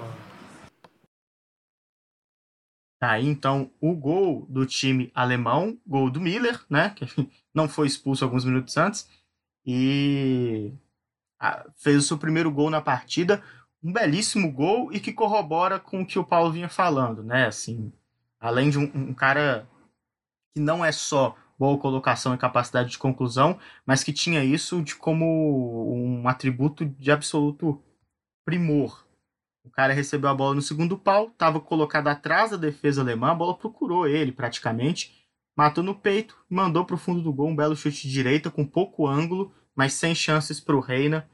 Um cara, Paulo, que a gente é, é, bom falar, né, quando a gente fala de um grande centroavante, o maior centroavante da história, que até fisicamente não tinha um protótipo de, de centroavante quando a gente pensa num cara para esse tipo de função, né? Jogador de 1,76m, é, sensivelmente acima do peso, né? Um cara meio gordinho, assim, e, e, mas que corria pra caramba, tava em todos os lugares e finalizava como ninguém.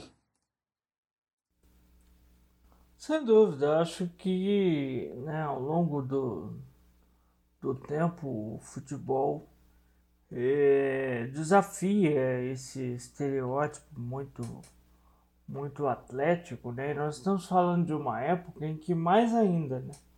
Era uma época em que o jogador como atleta era uma noção que estava sendo desenvolvida ainda. E, e, e nem dá para falar em termos de, de, de, quilometragem, de esforço, de, de entrega, que o Miller não era atleta, porque ele corria para burro. Corria demais. É, é, é, um cara que aparecia em todos os lados do campo, apoiava, é, vinha sempre no apoio ao, ao companheiro, vinha sempre se oferecer para a bola, ou estava bem posicionado, sabia onde ela ia chegar. Então era um cara que, que, que se doava muito para o jogo. Então não dá nem para falar, ah, não era atleta por causa de um tipo físico. É, é, às vezes os jogadores têm atributos físicos que podem parecer desvantagens e que acabam sendo vantagens no, no gol da Alemanha tá, tá, tá escrito isso, sobre o baixo centro de gravidade do Gerd Miller, como isso é, facilitava ele a, por exemplo, matar a bola no peito e na matada superar o zagueiro que era grande e alto.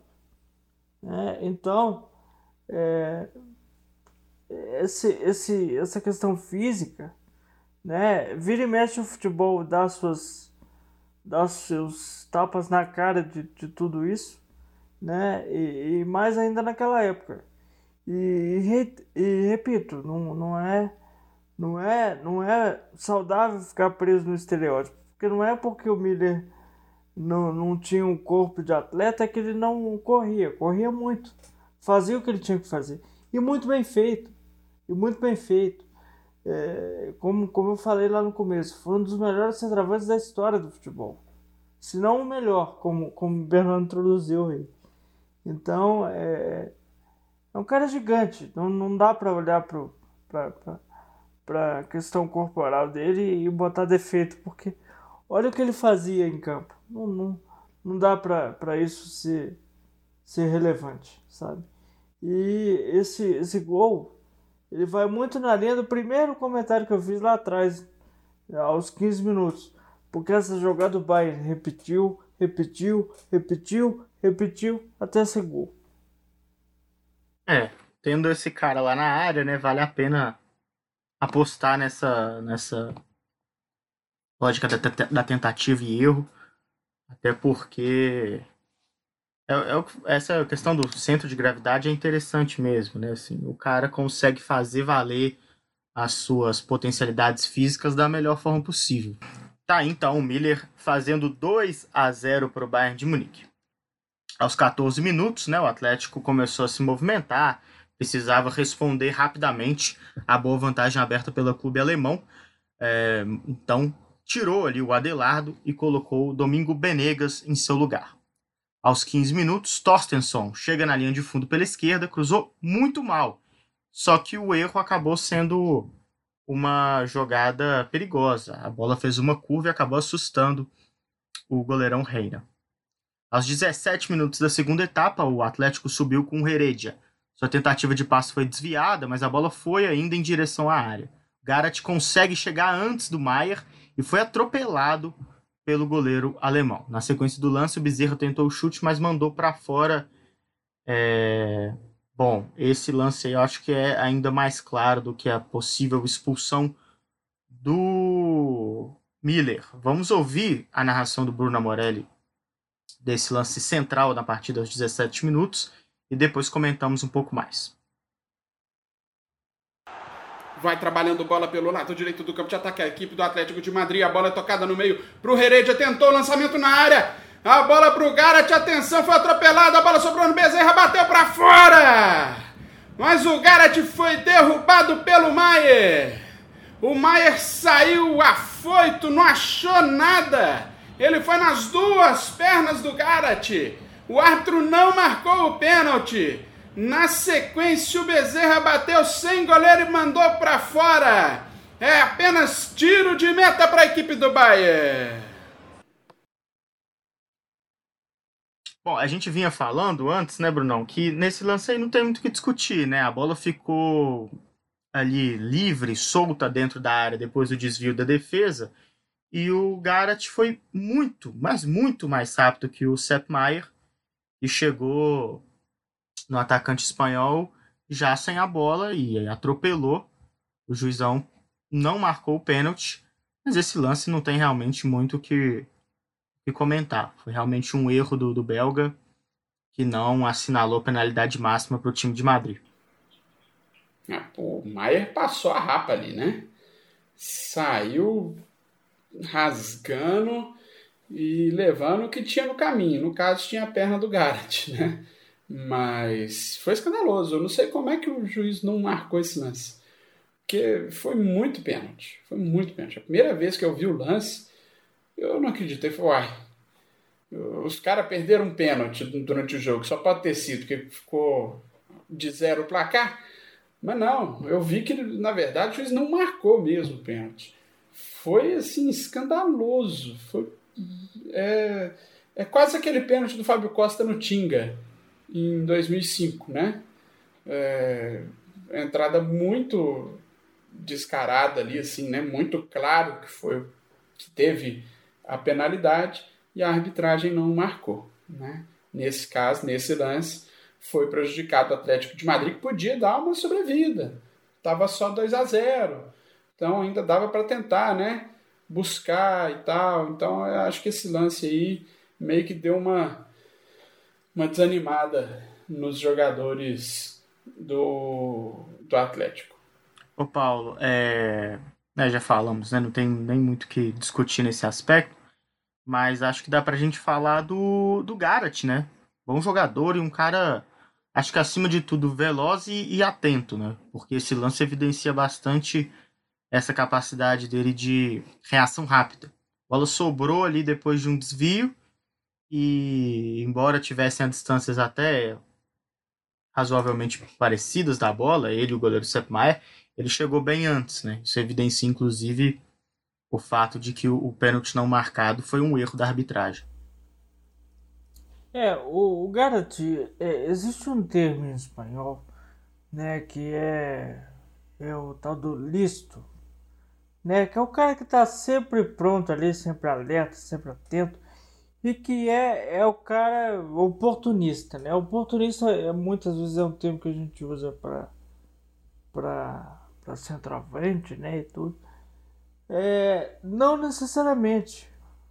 O, o, o Garrett é, é, enfim, era um cara muito muito interessante nesse, nesse aspecto. Era um, era um motorzinho, né? É, ali que incomodava bastante a, a defesa que estava sempre né, presente também é, para os seus companheiros. Então era um cara que, que, que de fato é um bom jogador, é, incomodou bastante o, o, o Bayern e, e realmente nesse quesito que você falou, mais do que todos, chamava atenção. A agilidade dele é muito, muito interessante, realmente. Um cara para se destacar aí no time do Atlético, né? A gente já destacava né, o Aragonês e o Heredia, mas o Garrett também merece o seu a sua menção ali no, no, no time do Atlético. Perfeito. Aos 20 minutos, o time espanhol efetuou nova mudança, saiu Alberto Fernandes e entrou José Ufarte, e aos 23 mantinha ali a sua presença no campo ofensivo. O Heredia fez bela jogada e recebeu a bola nas costas da defesa, invadiu a área e arriscou para o gol, mas o Sepp Maier fez boa defesa com os pés e conseguiu manter o zero no placar do Atlético de Madrid. Vamos ouvir a narração desse lance. Heredia recebe a bola no meio, adiantou demais, conseguiu ganhar na dividida, bola para Fernandes, tocou no Aragonês, tocou de volta no Heredia, dominou, invadiu a área, bateu cruzado, defendeu Maier! Com o pé direito pegou o goleiro alemão, mas não valia mais nada. Foi marcada a posição de impedimento do Heredia, mas chegou com perigo a equipe do Atlético de Madrid. Um minuto depois, aos 24, a equipe do Bayern consegue respirar um pouco após uma certa pressão do Atlético de Madrid. O Kappelmann lançou o Torstensson, o Reina saiu bem e fez a defesa nos pés do atacante sueco. Vamos ouvir também esse lance. Vai descendo o Capelman pelo lado direito, faz o cruzamento para a área, afasta a zaga do Atlético. A bola vai sobrando ali com o Berrarano, tenta sair jogando, pressionou o Capelman, recuperou a bola, limpou o marcador, tocou pro Torstensson, invadiu a área, bateu, saiu bem lá o goleiro. Na sequência, afasta a defesa do Atlético de Madrid. Quase, quase o Bayern aumenta a vantagem aqui em Heysel. E terminando aqui essa tríade de lances narrados nos minutos 23, 24 e 25, vamos conferir a narração de mais uma chegada do Bayern de Munique, com Hans começando a jogada ali na intermediária ofensiva, deixando a bola para Kappelmann, que faz um lindo, um lindo lançamento para Gerhard Miller, que invadiu a área sozinho e assinou uma verdadeira obra-prima contra o goleiro Reina um gol completo, uma boa jogada do Hans ali na intermediária, um lindo passe do Kappelmann. E o Miller já tá repetitivo a gente ficar falando isso aqui, mas depois, você que tá ouvindo a gente aqui, vai lá ver pelo menos os gols desse jogo para ver o que, que o Miller fez nesse lance. Você ouve agora na voz de Bruna Morelli a pintura de Gerd Miller que colocou o Bayern na frente no placar com tranquilidade 3 a 0 para a equipe de Munique. Beckenbauer recebe próxima linha divisória do gramado, vai avançando o capitão alemão, fez o passe para o Kappelmann, tentou no Hannes, dominou, brigou pela bola, foi desarmado, briga por ela, recupera o Hannes, deixou a bola ali no Kappelmann, dominou, tirou da marcação, enfiada de bola para o Miller, olha o toque por cobertura, golaço! Gol!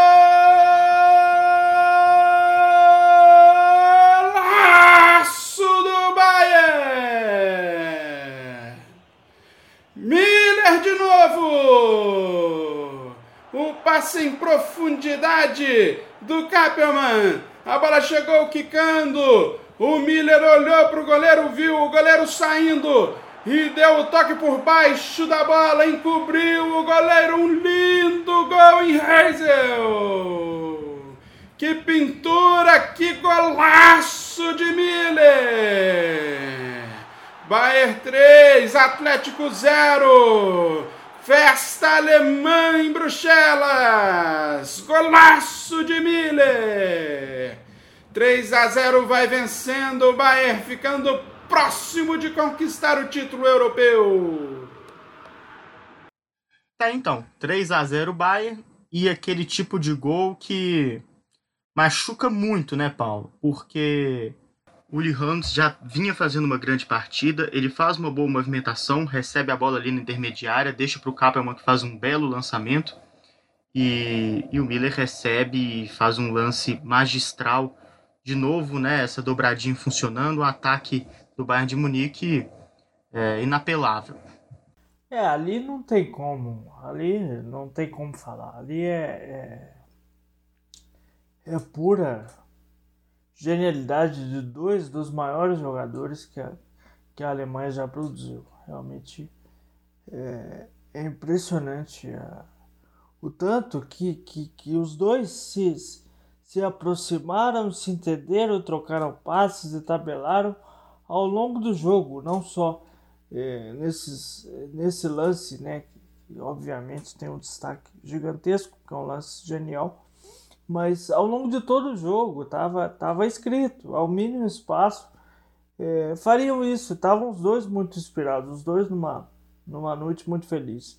Então, é, aí, aí realmente não, não, não, não teve como, né? em cima de, um, de, um, de uma noite boa para os dois, de um, de, um, de um modelo de jogo que já é, previa muito né? o encontro entre os dois, a tabela, é, a combinação, somando a inteligência, é, vai levar isso em algum momento, né? É, não, não, tem, não tem como. Aí é o que você falou, o Atlético podia tentar o que fosse. Naquele dia não ia dar. Naquele dia não dava, porque com os dois jogando tudo que podem, é, não, não, não tinha como não, e realmente esse gol é, é fenomenal. O, o Brunão, você falou um pouco sobre talvez nesse gol o Reina pudesse ter falhado, mas é. Sei não, hein? Até dó falar que teve falha do goleiro num, num é... gol desse.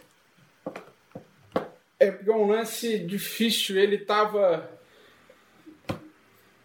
é um lance difícil que ele ficou naquele sai, não sai. Aí ele resolveu sair, só que a hora que ele resolveu sair, o Miller já. O Miller foi muito inteligente e, e conseguiu jogar essa bola por cima. É muito mais mérito do Miller do que demérito do goleiro. Que ele acertou um chute ali que a bola foi com muita altura, muito alta, encobriu o goleiro. Ele realmente pegou o goleiro assim no contrapé. Era o único jeito dele fazer o gol da, por cobertura ali, era daquele jeito. E ele nem arrumou muito, não. Ele só girou e jogou a bola por cima. Foi realmente um, um gol muito bonito. Foi muito. Foi um lance muito plástico, né? A plasticidade do lance ela é muito bonita. Sensacional, realmente. Repito, vá procurar para ver, porque é um golaço do Miller. E não para por aqui, não. Aos 25 minutos e 40 segundos, o Heredia arriscou de fora da área, mas acabou mandando a bola muito alto. Aos 28 minutos e 30 segundos, o Benegas recebe o cartão amarelo por falta em Holt. Aos 33 minutos da segunda etapa, o Garat aproveita o cruzamento, cabeceou com força, mas a bola foi sem direção, apenas tiro de meta para Sepp Maier. E aos 36 minutos, hora de mais uma obra de arte aqui na galeria dos cenários. O Yuli Hones, de novo ele, roubou a bola do defensor no círculo central e partiu em velocidade contra uma defesa absolutamente desmontada do Atlético de Madrid, que nessa altura do jogo já estava com todo mundo no ataque, tentando desesperadamente mais alguma ver alguma luz no fim do túnel. Com apenas o Benegas na sua frente, o alemão gingou, deixou o espanhol no chão bateu um defensor que vinha em velocidade tentando a recomposição, driblou o Reina, deixando ele comendo grama também, e mandou pro fundo das redes. Golaço, golaço, golaço. Meu amigos, é, esse é um gol que, se é um cara brasileiro é, que mete esse gol, são pelo menos 50 crônicas nos jornais nos outros dias falando da ginga do Brasil e coisas do tipo, porque o, o camisa 10 do Bayern ele vem gingando e enganando o marcador a pelo menos uns 5 metros antes de realmente ter o, o confronto é, dos dois jogadores, né? E na hora H, na hora do bote, não deu. O cara ficou no chão. Golaço. Golaço do Yuli Hans. Vamos ouvir como foi na voz de Bruno Morelli. Heredia descendo pela esquerda, ajeitou o corpo, fez o cruzamento, a zaga corta de cabeça, na sobra o Breitner, tira de bico, desviou de cabeça lá atrás o Miller, olha a bola, brigava por ela, o zagueirão deu bobeira, perdeu para o Reines, avançou pelo meio, gingou na frente do marcador, passou pelo Benegas, invadiu a área, driblou o goleiro, bateu golaço! Gol!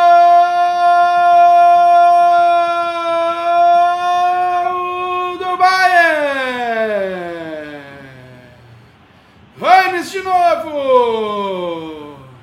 O zagueirão deu bobeira, ficou esperando a bola, ela quicou e ele não alcançou mais. O Reines dominou, dançou na frente do Benegas, invadiu a área, tirou o goleirão para dançar. Goleirão passou liso. E aí o Reines teve o gol aberto para mandar a bola para o fundo do gol. Reines para marcar o quarto gol do Bayern. Mais um golaço em Reisel. Bayern 4, Atlético 0. Tá aí, ô Paulo, é, você falou que a dupla estava inspirada. Foram dois gols.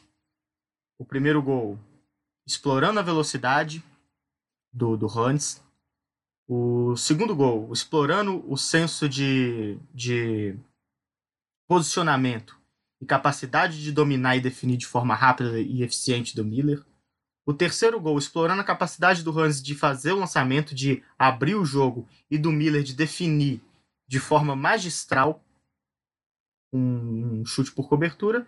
E o quarto gol, uma jogada realmente que remete a um dos craques, os craques históricos do futebol brasileiro, porque ele sambou, o alemão sambou ali para frente do, do Benegas e marcou um golaço.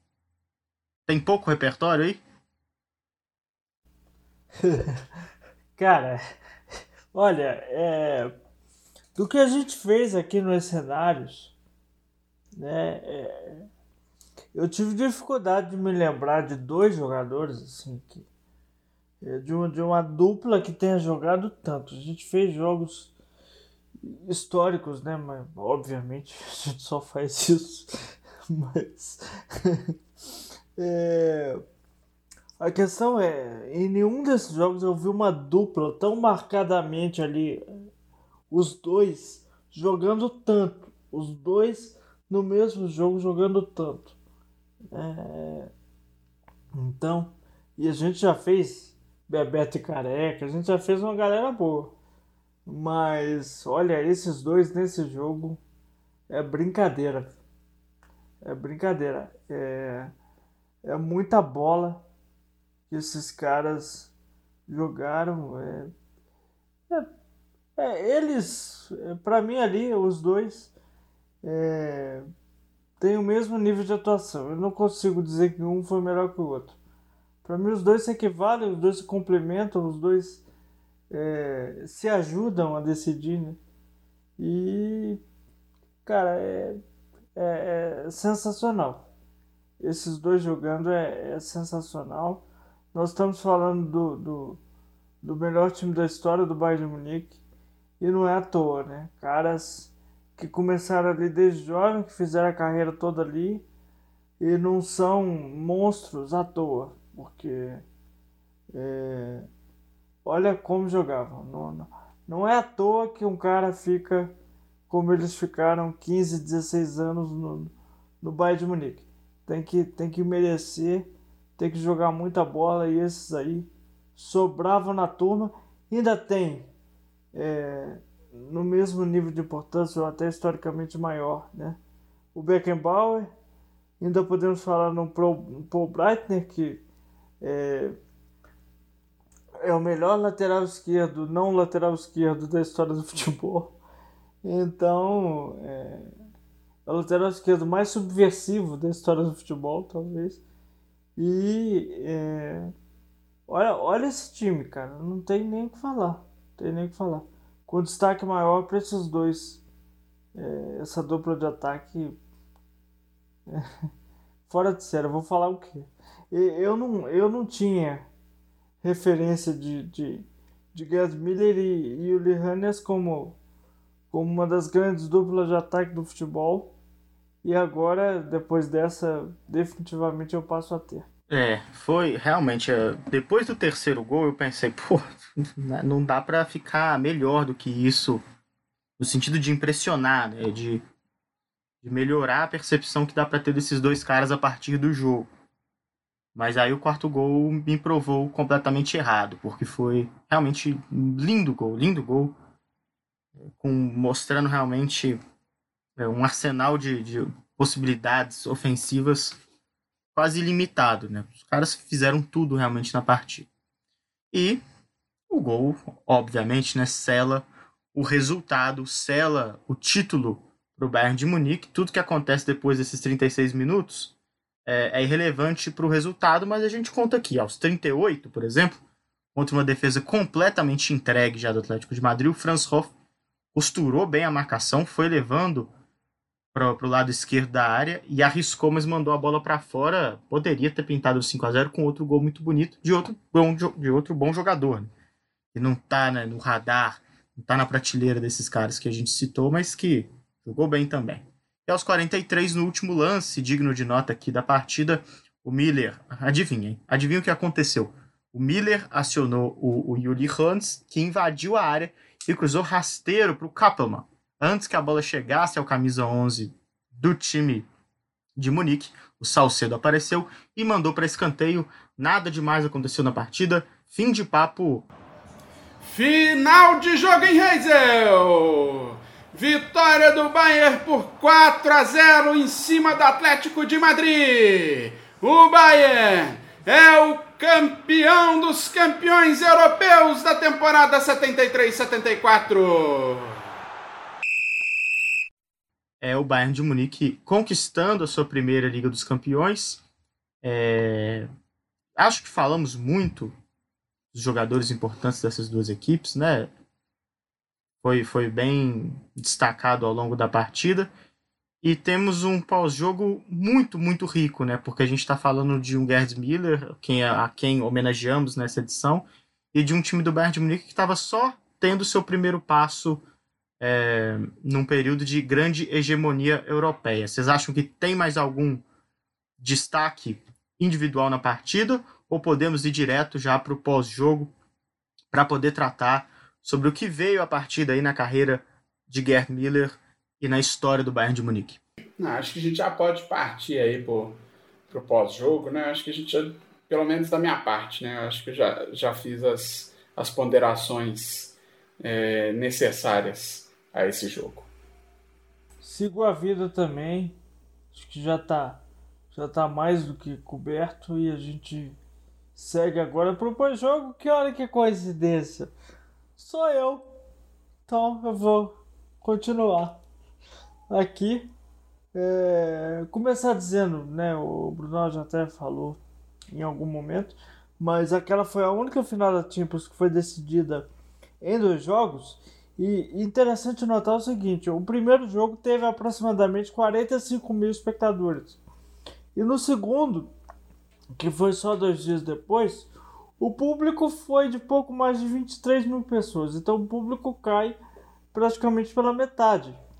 Né? É, isso é, foi uma das coisas que fez a UEFA substituir o jogo extra pela decisão por pênaltis como recurso de desempate isso está narrado no, no, no, livro Gol da Alemanha.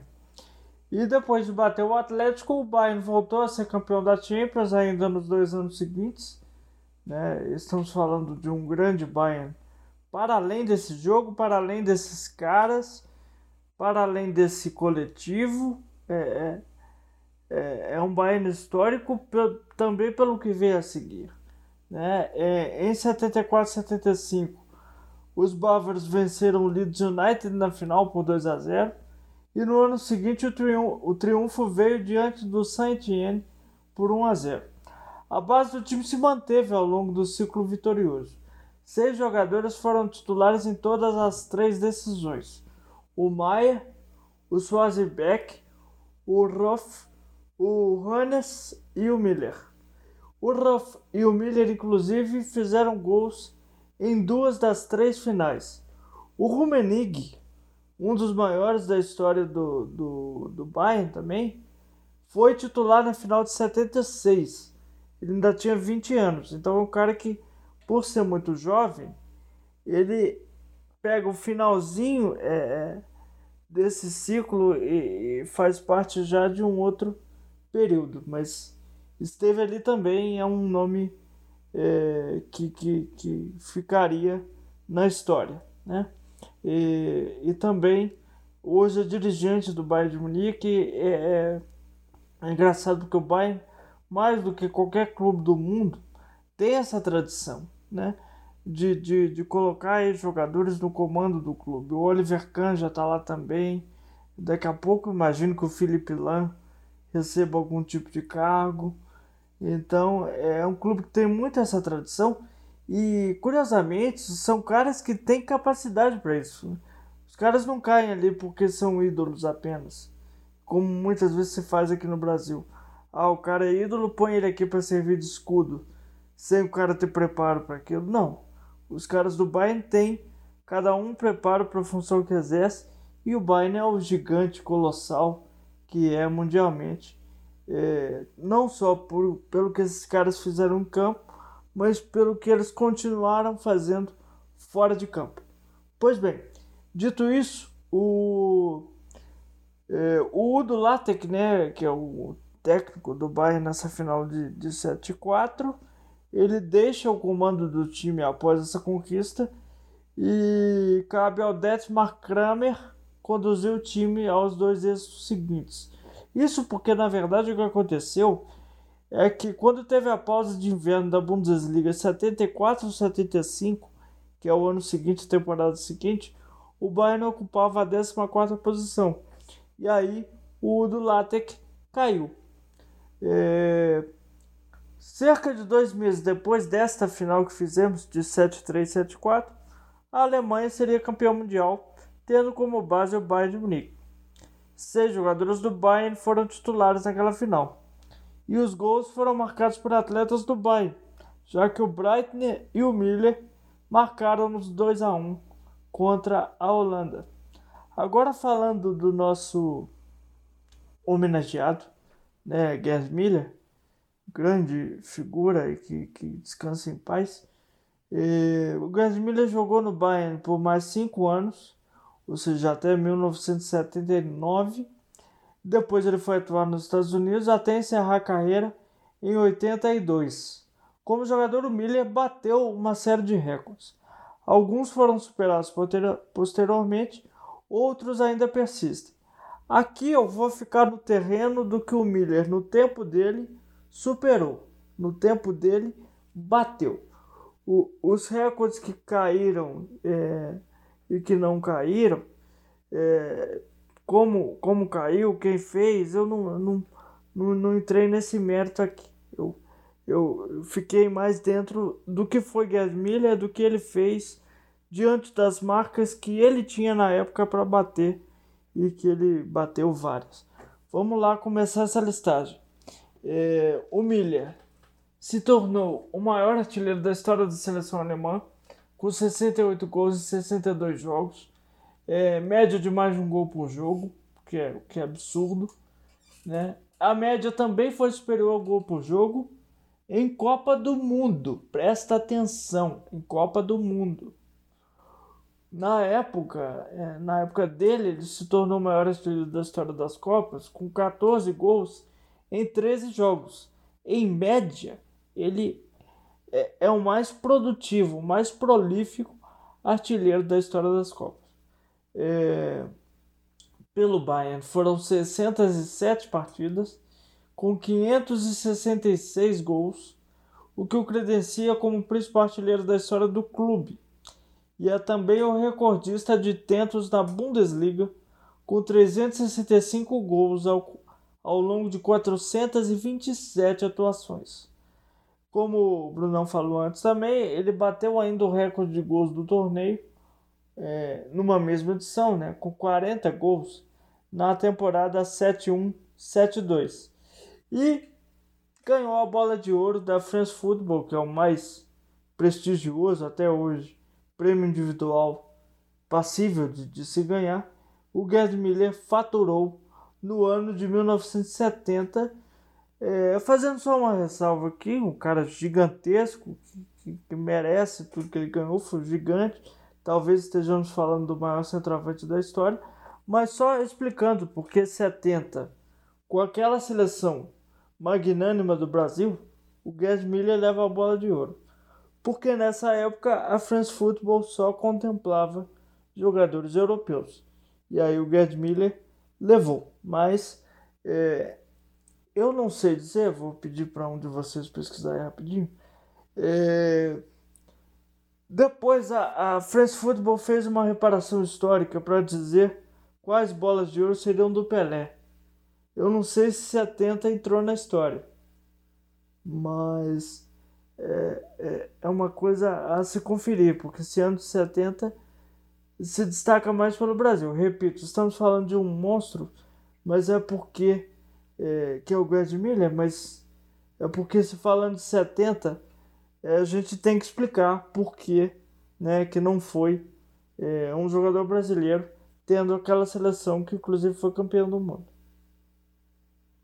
É, foi, é, foi sim. 70 é uma das bolas de ouro revisitadas da France Football, uma das sete que foram designadas ao Pelé, que teria vencido, né, segundo a revista, o prêmio em 58, 59, 60, 61, 63, 64 e 1970. Pois bem, tá é, explicada essa questão. É sem diminuir o gigantesco Gerd Miller, mas só pela precisão histórica do, do período e da, da informação, uma vez é, levando-se em conta que a própria France Football né, é, retificou, é, reconsiderou a sua própria premiação. Bom, tá aí então, né, o pós-jogo o, o, Paulo tratou bem aí sobre como o Bayern seguiu sendo muito vitorioso e como o Gerd Miller seguiu sendo um personagem preponderante não só nas conquistas do do Bayern de Munique como também da Alemanha, que foi um clube que dominou realmente de forma absoluta o futebol europeu na década de 70 até o início ali da década de 80. O Udo Lattek, que saiu do Bayern, como o Paulo disse, ele foi para o Borussia Mönchengladbach, que era o grande rival do Bayern na época, era o clube que rivalizava com o Bayern de Munique até antes dessa conquista, como o Brunão trouxe para a gente no, no pré-jogo, né? Era o clube que quando o Bayern não batia campeão nacional, era o, o Borussia que conseguia esse feito.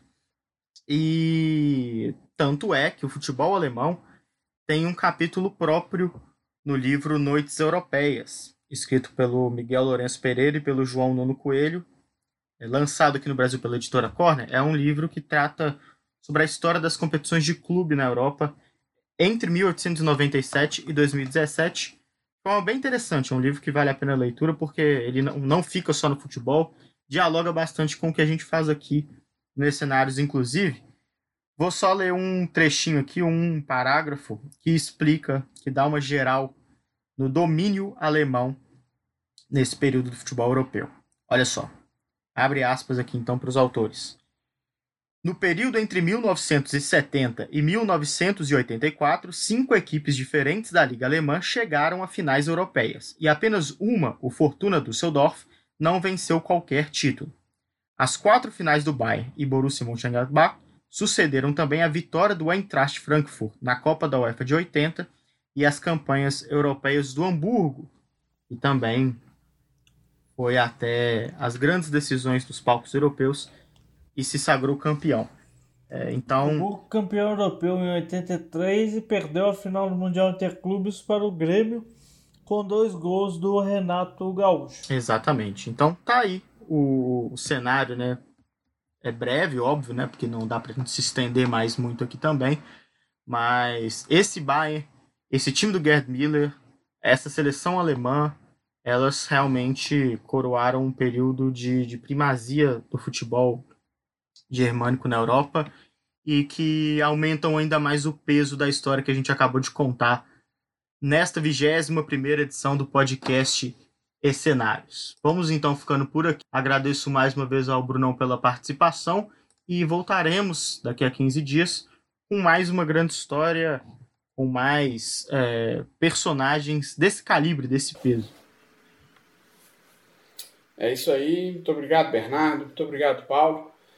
É, espero que nossos ouvintes curtam né, esse mais esse episódio de cenários né, para a gente conhecer um pouco mais também, né? Foi importante até pra gente, né? até pra mim, eu digo, né? Porque conheci um pouco mais a fundo a história do, do Miller e também desse, desse Bayern de Munique, né? Perfeito, é exatamente, né? Assim, a gente comenta aqui várias vezes que às vezes a, a gente fica até surpreso mesmo, se preparando, mesmo sabendo sobre o que, que a gente vai tratar. Para mim foi o caso desse programa e para você também, né, Paulo? Porque pelo que a gente comentou aqui, a gente esperava ver um, um Miller sensacional. Essa é uma das grandes partidas da carreira dele, mas ele conseguiu exceder essa essa expectativa e não tem preço, né? Um cara que faz muita gente feliz ao longo da vida é, merece um carinho a mais, né? E o Miller fez muita gente feliz e seguiu fazendo, porque foi muito bom ter assistido esse jogo e que a terra lhe seja leve, né, Paulo? Sem dúvida, é. É. é... 2021 tem tanta, né? Tanta tristeza, 2021, tanta, tanta perda de, de, de, de figuras em geral e também de figuras notórias, né? Quantos, quantas efemérides a gente já fez aqui, né? Mas é, é, é por um lado é dá, um, dá uma sensação é, de, de dever cumprido, apesar da, da, da circunstância ruim, dá uma sensação de dever cumprido da gente é, fazer essa homenagem e, e ter a chance de colocar as coisas em seu devido lugar até pra gente. Não tô tirando, não tô me tirando daí não, é como você disse. Até pra gente colocar no devido lugar de entender quem foi Gerd Miller. E, um cara que não teve tanta mídia, não teve tanta repercussão, mesmo em relação a outros caras do tempo dele, né? E que eu saio desse podcast é, entendendo Gerd Miller como um dos maiores centroavantes da história do futebol, que era uma coisa que eu não tinha dimensão exata antes.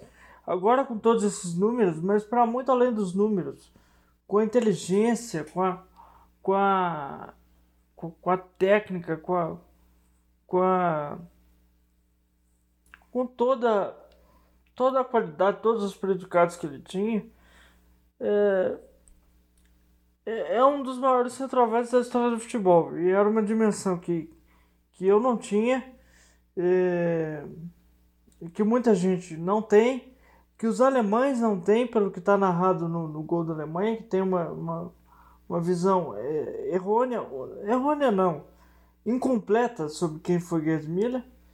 Então, tá aí. A gente tenta é, fazer aqui uma reparação histórica é, em cima de um personagem gigantesco, apesar da baixa altura para centroavantes. Ele foi muito maior que muita gente, mais alta que ele e vista como maior que ele. Volto a dizer, volto lá no começo para falar. Miller foi muito maior, muito melhor do que muita gente que tem muito mais mídia que ele. É um gigante e que descansa em paz. Pois é, tá aí então nossa homenagem ao Gerd Miller. Viva Gerd Miller, né? Viva esse time do Bayern e viva a possibilidade de ver esses jogos e seguir é, empolgado né, com o que o futebol tem para oferecer para gente, não só no que a gente pode ver agora, mas como que a gente pode revisitar é, nas partidas antigas. Obrigado a quem ficou conosco até aqui e voltaremos daqui a 15 dias na quinta-feira para mais um para mais uma edição para a 22 edição do podcast do podcast Escenários. Até lá.